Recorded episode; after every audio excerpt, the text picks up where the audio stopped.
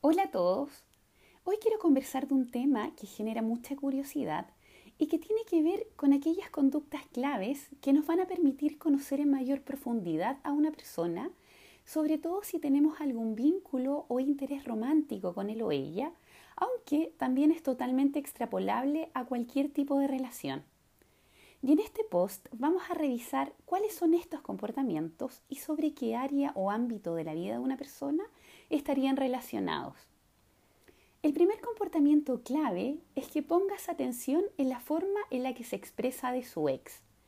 Este punto es más relevante incluso que la relación misma que tenga actualmente con su expareja, porque esta relación podría estar influida por muchas circunstancias de cuando estuvieron juntos pero la forma en cómo se expresa de él o ella frente a ti dice muchísimo del respeto que tiene por la intimidad, de la autocrítica, de su nivel de agresividad e incluso en cuánto busca esta persona manipularte, ya que si se victimiza a buenas y a primeras, estaría sin duda frente a alguien que extrapola este rol a todas las situaciones y personas. Y esto también aplica mucho en cómo se expresa de su ex frente a sus propios amigos, ya que si usa términos degnostantes o groseros, créeme que también lo va a hacer contigo más adelante.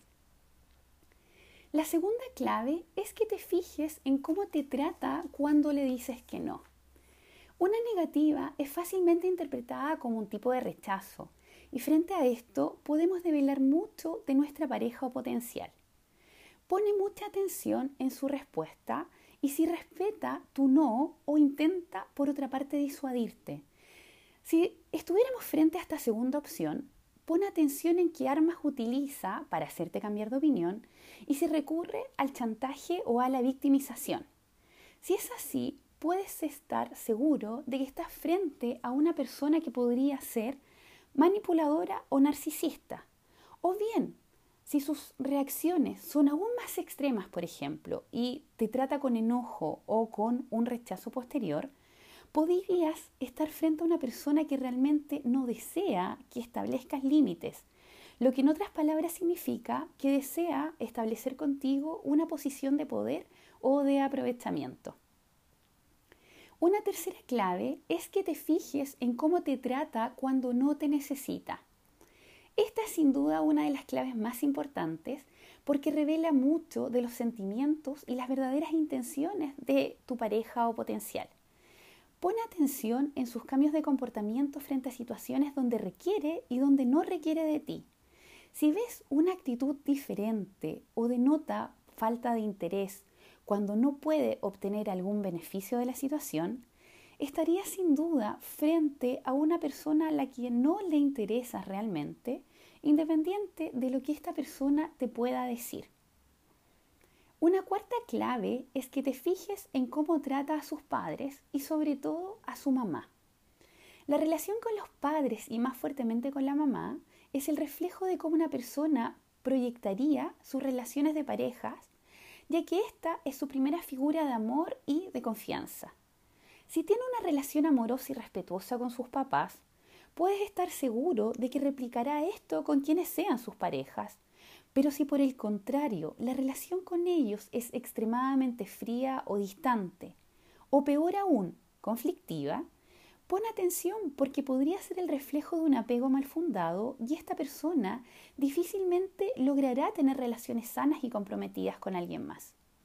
Y otro punto que también es importante y que quiero mencionar que si una persona tiene una relación demasiado dependiente con sus padres, ya sea en cualquiera de sus formas, económicamente, emocionalmente o políticamente, pone mucha atención, ya que esto podría ser un indicativo de, de que configuró un apego ambivalente con sus papás y nunca pondrá a su pareja por sobre su madre principalmente y cualquier decisión importante en su vida va a estar mediada por ella o por ambos.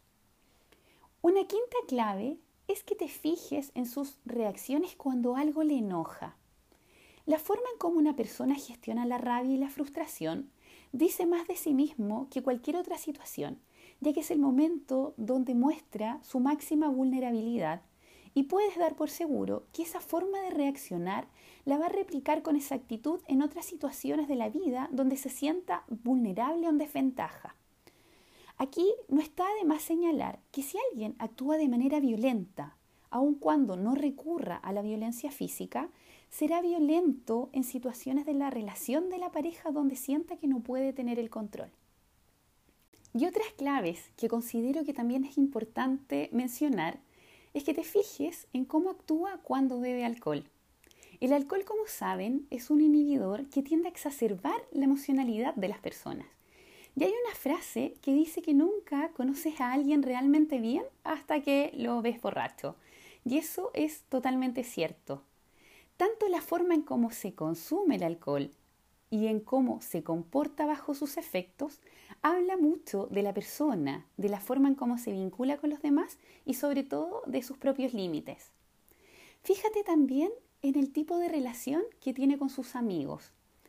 Los amigos representan los vínculos de afecto y confianza que además configuramos como elección, que es prácticamente lo mismo que sucede con las parejas.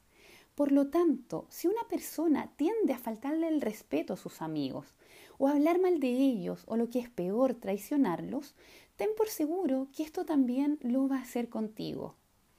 Y una última clave es que te fijes en cómo trata a los niños y a las mascotas.